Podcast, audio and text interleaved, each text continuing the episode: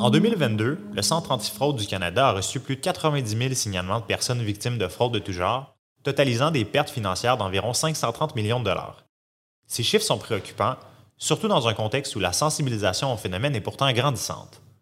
Sommes-nous tous en mesure de bien comprendre comment s'organise la fraude et comment s'en protéger? Je m'appelle Vincent Mousseau et vous écoutez Enquête de criminologie. Enquête de criminologie, c'est un balado de vulgarisation scientifique où à chaque épisode, des experts du milieu académique et pratique viennent nous aider à investiguer quelques mythes et croyances populaires à propos de la criminologie. Le sujet de cet épisode est le phénomène de la cyberfraude et on en parle avec Benoît Dupont, professeur de criminologie à l'Université de Montréal. Et Guy Poulain, analyste euh, cybermenace Banque nationale du Canada.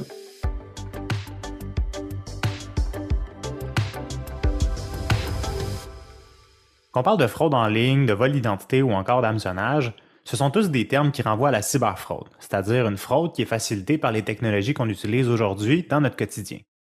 Et ce que ce type de crime a de particulier, c'est qu'il implique une certaine participation de la victime, que ce soit par exemple pour cliquer sur un lien ou encore pour partager des informations personnelles. Et c'est précisément cette caractéristique qui fait en sorte que pour plusieurs, les victimes sont un peu responsables de ce qui leur arrive. Elles avaient juste à être plus vigilantes et pas tomber dans le panneau. On débutera donc l'épisode en vous demandant si on est victime d'une cyberfraude, est-ce que c'est un peu de notre faute finalement? C'est sûr que de l'extérieur, lorsqu'on n'est pas à l'intérieur de la fraude, lorsque ça ne s'adresse pas à nous, c'est toujours facile de dire moi, j'aurais pas fait ça. Mais ce qui est difficile à comprendre des fois, c'est comment la victime se sent. Parce que pour que la victime donne ces informations, c'est qu'elle a été manipulée par un ou plusieurs euh, schémas mentaux qui font que, ben oui, cette personne-là a été manipulée dans ce dessin-là par ce fraudeur-là. Donc, est-ce que les gens sont responsables? Ben, ils sont surtout, malheureusement, victimes de cette fête manipulée et ça, tout le monde peut l'être. C'est vrai que l'image de la, victime de cyberfraude, c'est quelqu'un de soit très naïf, qui croit en des choses trop belles pour être vraies, ou trop cupide, donc qui essaye d'obtenir un gain euh, financier très très rapide en faisant pas grand-chose finalement. Ce qu'il faut bien comprendre, c'est que les attaquants qui euh, commettent ces cyberfraudes sont extrêmement euh, innovants en permanence. Et donc, euh, nous, on se dit, ben, jamais je cliquerai sur un lien provenant d'un prince nigérian. Oui, peut-être pas, mais peut-être que si c'était un lien pour une campagne de dons pour les victimes du tremblement de terre en Turquie et en Syrie, quelque chose qui nous affecte, qui est récent, qui a l'air crédible, on va être beaucoup plus vulnérable. Et donc, c'est ça la force des cyberfraudeurs. Ils ont la capacité d'exploiter quasiment quotidiennement des nouvelles euh, qui défraient la manchette, qui, qui créent un sentiment d'urgence. Et donc, ils sont très adaptables et c'est ça que la technologie leur permet. C'est en quelques minutes de euh, façonner un message qui correspond à une nouvelle situation et d'exploiter cette situation, cette crise pour convaincre des gens de cliquer sur des liens, de télécharger des choses ou d'envoyer de l'argent alors qu'ils ne devraient pas. Exact. Et dans certains cas, les fraudes, on est capable de les voir venir. Par exemple, lorsque euh, le gouvernement provincial a dit qu'il allait donner un chèque de 500 dollars ou de 400 dollars, à la minute où ça a été annoncé publiquement, ben déjà les fraudeurs ont commencé à envoyer des messages en disant euh, cliquez ici pour le chèque de la CAC. Et là, les gens, même si ce n'était pas encore le temps, ils avaient déjà entendu ça. Donc, les fraudeurs ont commencé tout de suite à exploiter le filon. C'est pour ça d'ailleurs que le gouvernement a euh, envoyé plusieurs publicités par la suite en disant nous n'envoyons jamais d'argent par euh, texto, etc., etc., parce qu'il y a malheureusement beaucoup de gens qui disaient ben je l'ai entendu, fait que ça doit être vrai.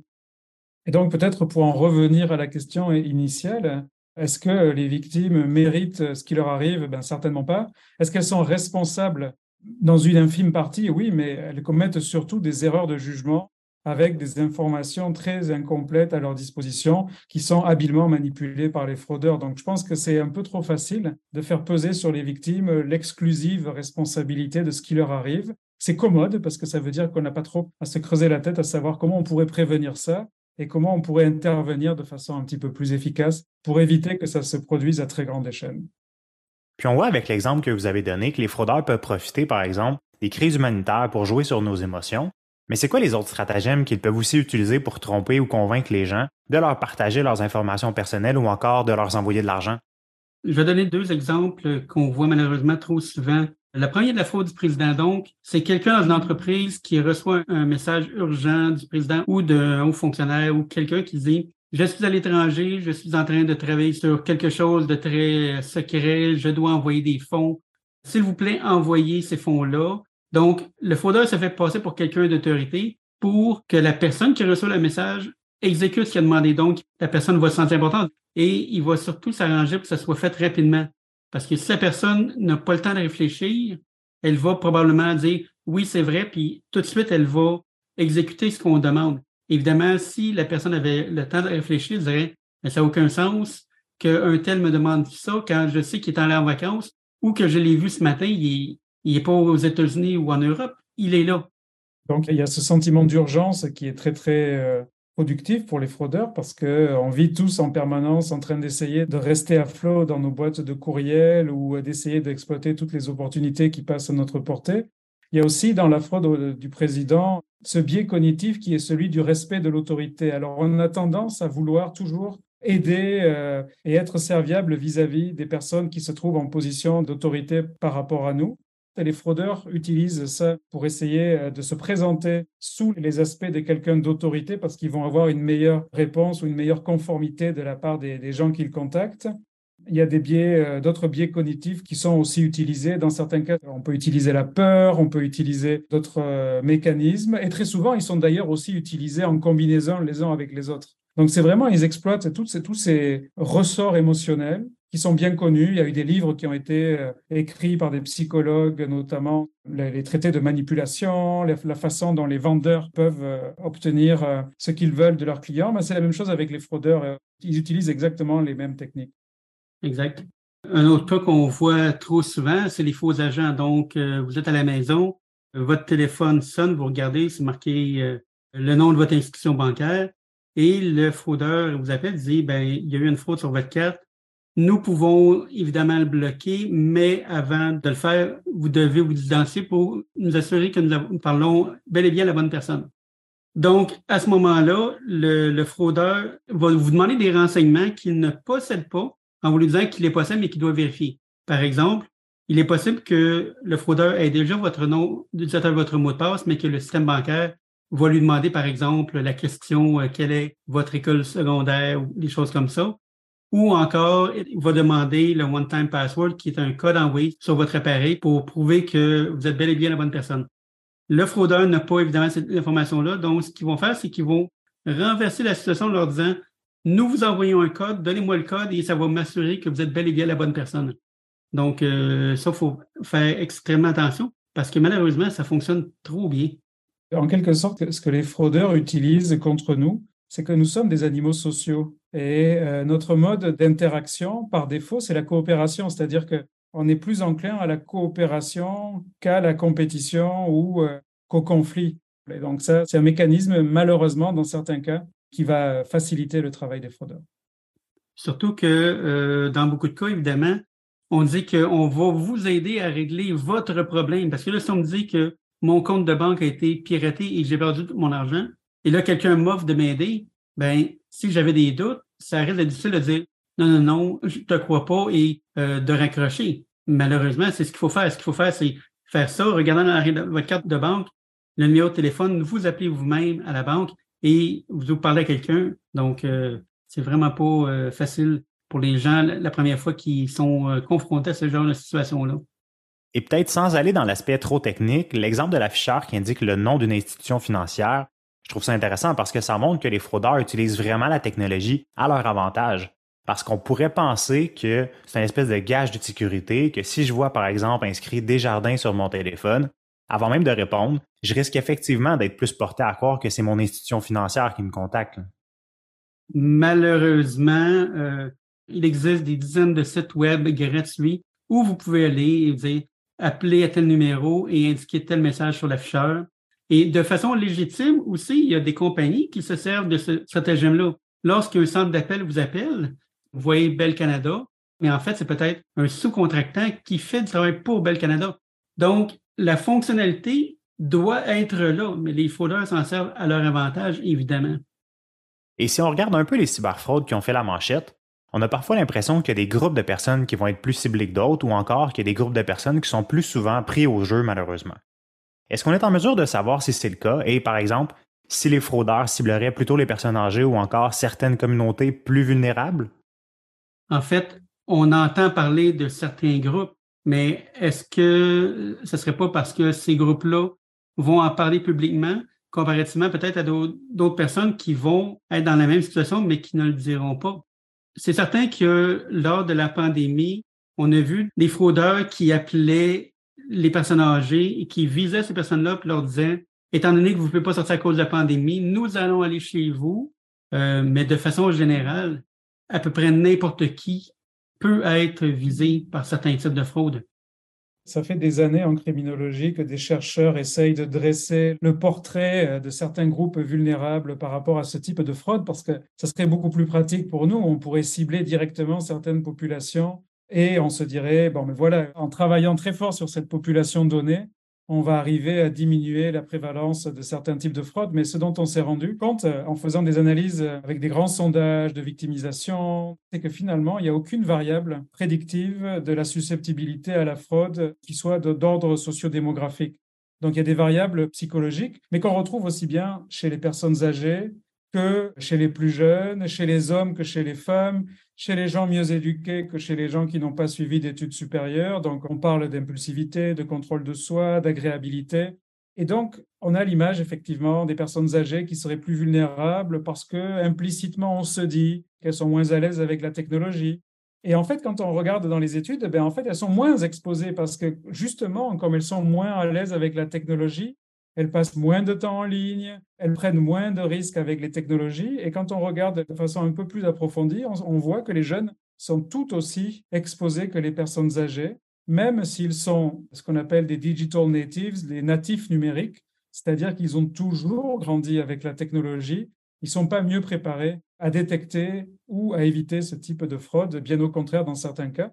D'ailleurs, on l'a vu pendant la pandémie avec les fraudes aux investissements dans lesquelles ce sont bien plus des jeunes entre, mettons, 18 et, 35 ans qui ont été affectés, notamment avec la bulle des crypto-monnaies, que des personnes âgées pour qui vous leur parlez de crypto-monnaies, de Bitcoin et autres. C'est quelque chose qui est beaucoup moins euh, familier et donc ils vont beaucoup moins investir et donc beaucoup moins perdre d'argent dans certaines de ces fraudes. Exact. Euh, par exemple, euh, les jeunes vont peut-être être tombés dans le panneau du je t'ai un chèque, puis euh, si tu le déposes, tu m'en donnes juste la moitié. Les jardins avaient fait une campagne publicitaire sur ça il y a, quelques mois. Euh, la même chose pour, tu vends quelque chose sur, Marketplace, quelqu'un t'a envoyé un chèque, il dit, ah, je me suis trompé, je te donne trop d'argent, ben, renvoie-moi juste la différence. Tout le monde pourrait dire, bah, OK, c'est correct, il y a eu une erreur. Mais non, c'est pas ça. Euh, il n'y a aucun paiement qui va passer. Tu vas perdre et l'objet vendu et l'argent que tu as envoyé et le montant complet. Donc, ce type de fraude-là, et peut-être plus lié à des gens euh, qui sont peut-être en meilleure connaissance digitale, mais peut-être moins d'expérience. Et vous parlez des montants qui peuvent être envoyés à tort ou bien directement volés dans les comptes bancaires des personnes, mais pour plusieurs, cette perte financière, aussi importante soit-elle, ça resterait concrètement la seule conséquence de la fraude. Donc l'importance des conséquences pour la victime se mesurerait surtout au montant d'argent qui a été perdu avec la fraude. Est-ce qu'on est ici devant un mythe ou une réalité? Et en fait, est-ce qu'il y a d'autres conséquences négatives connues pour les victimes? Bien sûr. Il est aussi possible que la banque dise ou la caisse dise euh, Je ne veux plus de cette personne-là comme client. Donc, il est possible qu'on vous dise ben, on aimerait mieux que tu ne fasses plus affaire avec nous.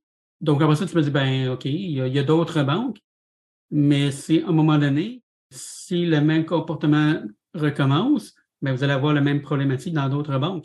Imaginez, vous, à un moment donné, si vous n'êtes plus capable d'avoir aucun compte de banque nulle part, tous les problèmes que ça peut apporter. Sans compter, ben, si c'est des fraudes et que ça entache euh, votre euh, code de crédit, ben, vous allez peut-être avoir un problème euh, lorsque vous allez en avoir de besoin. Donc, ça peut apporter beaucoup plus que juste la perte du montant initial.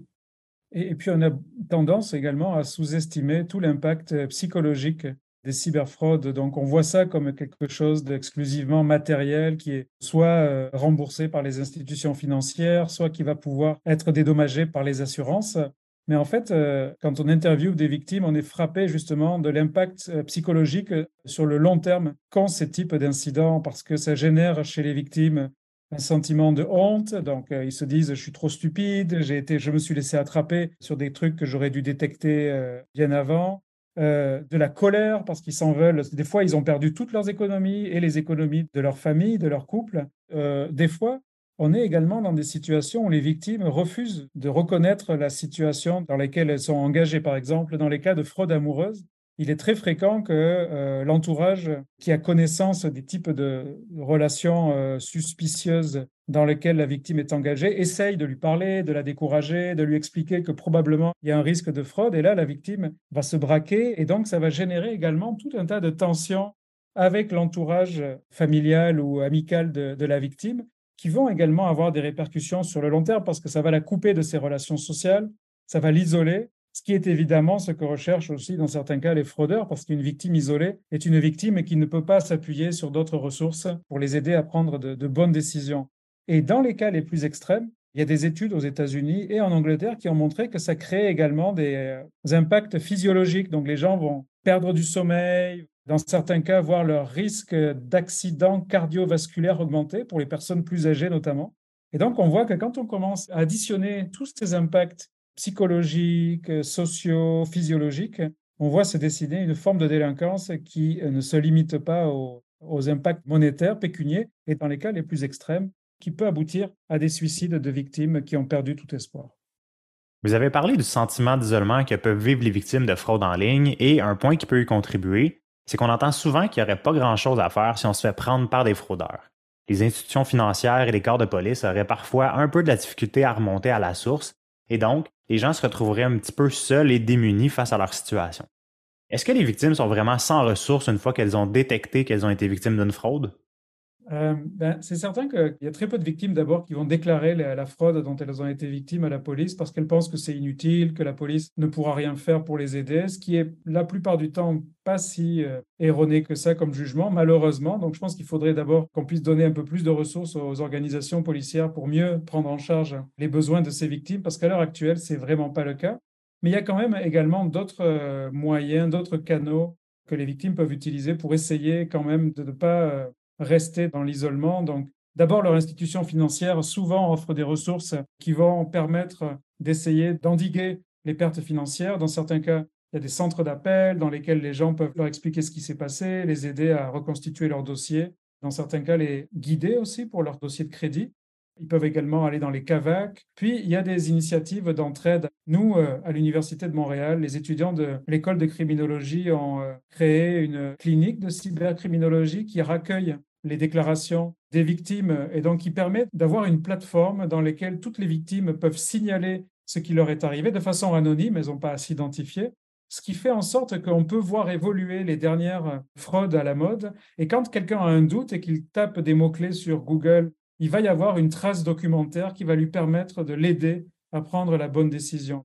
On offre aussi des services d'accompagnement. On n'est pas les seuls. Il y a tout un tas d'organismes d'aide aux victimes qui peuvent aider les victimes à traverser ces épreuves euh, psychologiques et à les aider à se reconstituer.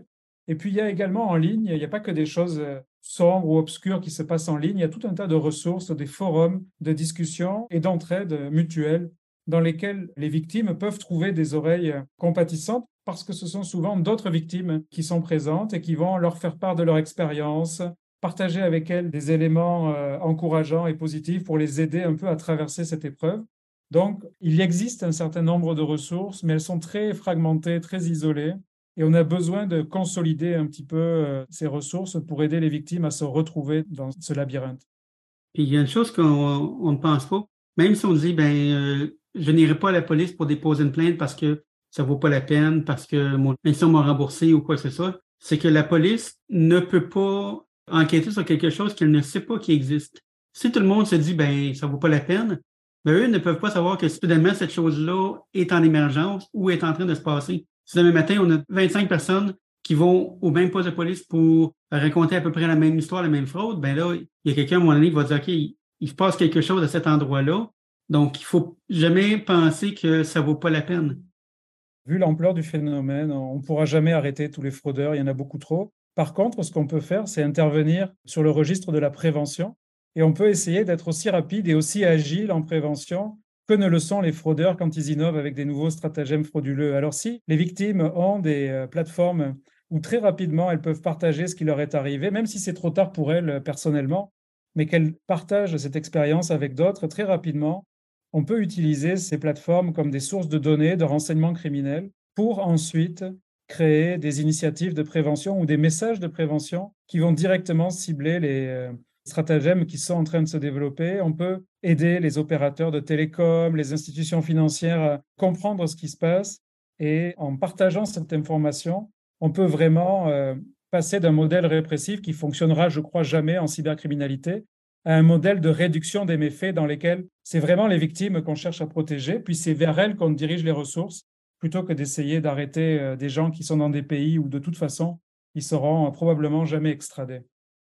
Et bon, le modèle répressif qui tarde un peu à faire ses preuves au niveau de la prise en charge de la cyberfraude, ça invite justement à peut-être parler davantage de prévention. Sauf que ça peut paraître simple de parler de prévention et dire que nous devons tous être vigilants quand on consulte nos courriels ou nos messages textes ou encore quand on répond à nos appels, mais c'est pas nécessairement toujours évident de détecter la fraude, surtout quand les stratagèmes sont, eux, de plus en plus sophistiqués. Ça serait quoi vos trucs ou vos astuces simples et efficaces pour essayer de se protéger de ce genre de phénomène? Il y a beaucoup de caractéristiques qui sont communes, peu importe le type de fraude. Si on vous demande de faire quelque chose rapidement, ne le faites pas. Euh, lorsqu'on vous demande des informations étranges, le prénom de votre mère, euh, des choses comme ça, ne le faites pas. Sur Facebook, lorsque vous voyez des espèces de, questionnaires où ils posent plein de questions, faites attention parce que lorsqu'on indique c'est quoi votre première voiture que vous avez achetée, des choses comme ça, est-ce que vous vous rappelez qu'il y a peut-être quelques années, certains organismes utilisaient ces questions-là pour authentifier? Probablement pas, mais aujourd'hui, vous allez sur Facebook, vous remplissez ça ces informations-là servent peut-être à quelque chose qui vont vous faire mal un peu plus tard. Donc, faites attention à ce que vous remplissez, faites attention à ce que vous dites euh, lorsqu'on vous appelle. Vérifiez toujours que la personne qui vous appelle soit la bonne personne. Si vous n'êtes pas sûr que c'est votre banque qui vous appelle, raccrochez, regardez le numéro de téléphone qui est indiqué à l'arrière et rappelez vous-même. Si vous n'avez pas demandé quelque chose et qu'on vous appelle, il y a de fortes chances que ce soit un fraudeur qui tente de vous apporter. Moi, ce serait un petit peu dans le même registre, c'est-à-dire qu'à chaque fois qu'on sent que le contrôle d'une situation, où on sollicite de l'information de notre part, où on nous fait miroiter des opportunités financières euh, très, très intéressantes et alléchantes, et qu'on sent qu'on est en train de perdre le contrôle parce que les choses s'accélèrent un petit peu, c'est de prendre euh, un pas. Il n'y a rien dans la vie qui ne peut être accompli demain, euh, qu'on nous demande de faire aujourd'hui. Donc, on n'est pas des chirurgiens cardiaques, personne ne va mourir de retarder un tout petit peu une prise de décision, éventuellement de de rentrer quelques mots-clés euh, du discours qu'on vient de nous tenir sur Google euh, en voyant si c'est quelque chose qui finalement est tout à fait loufoque ou qui est très sérieux. Il n'y a pas d'opportunité magique dans la vie, il n'y a pas de secret caché auquel nous, spécialement, nous serions euh, les chanceux d'être exposés par un hasard très mystérieux. Donc cette temporisation, sans, devenir hyper vigilant, parce que tu l'as bien mentionné, Vincent, on ne peut pas vivre en étant continuellement suspicieux de tout. On n'est pas fonctionnel dans ces conditions-là. Mais dès qu'on a cette intuition que le, contrôle nous échappe ou que les choses sont en train de prendre un tour légèrement inhabituel, c'est de laisser notre instinct nous convaincre de temporiser. Et là où on nous demande d'accélérer, de délibérément freiner et ralentir, parce que c'est justement quand on sent qu'on a besoin d'accélérer que très souvent, on est à risque de se faire manipuler par les autres. Et sur ces excellents conseils, on gardera entre autres en tête de prendre le temps nécessaire pour maximiser notre capacité à prendre des décisions éclairées et aussi de signaler les fraudes dont on est victime, parce que même si ça ne permet pas toujours d'arrêter des fraudeurs, ça fait au moins office d'alerte pour prévenir de futures victimisations. Donc, Benoît Dupont, Guy Poulain, merci pour votre participation à cet épisode. Merci, pour l'invitation. Les cyberfraudeurs regorgent d'innovation et ont bien souvent une longueur d'avance sur les institutions financières et les agences d'application de la loi. Ils sont passés maîtres dans la manipulation des différentes vulnérabilités de leurs victimes, pour qui les conséquences négatives dépassent largement la simple perte monétaire. La vigilance, la dénonciation et l'accompagnement des victimes seraient ainsi des réponses clés à ce phénomène auquel nous pouvons tous être exposés. Enquête de criminologie est une idée originale de Vincent Mousseau et Marie-Ève Dubois. À la réalisation et la coordination, Audrey Deschaines, Marie-Ève Dubois, Vincent Mousseau et Florence Piché, et au soutien technique, Raphaël Waro. Ce balado est une production du Centre international de criminologie comparée.